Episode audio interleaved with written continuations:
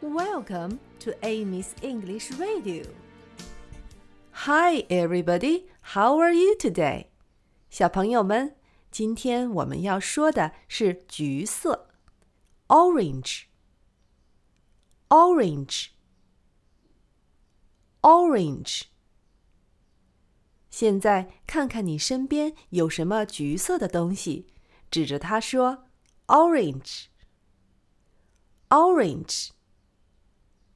橘色的东西是 something orange。something orange。something orange。我看到橘色的东西就是 I see something orange. I see something orange. I see something orange. 找一找橘色的东西。Find something orange. Find something orange. 好了，现在我们做游戏啦。当我说 “find something orange” 的时候，请你找到身边橘色的东西，然后说 “I see something orange”。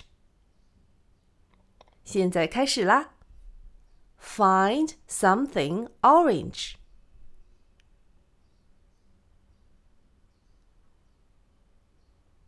Find something orange.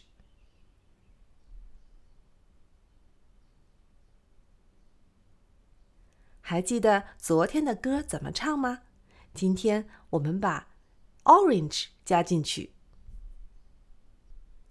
Orange, I see something orange, orange. I see something orange, orange, orange. I see something orange.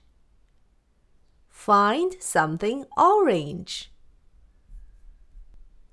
orange. I see something orange, orange. I see something orange, orange, orange. I see something orange. Find something orange.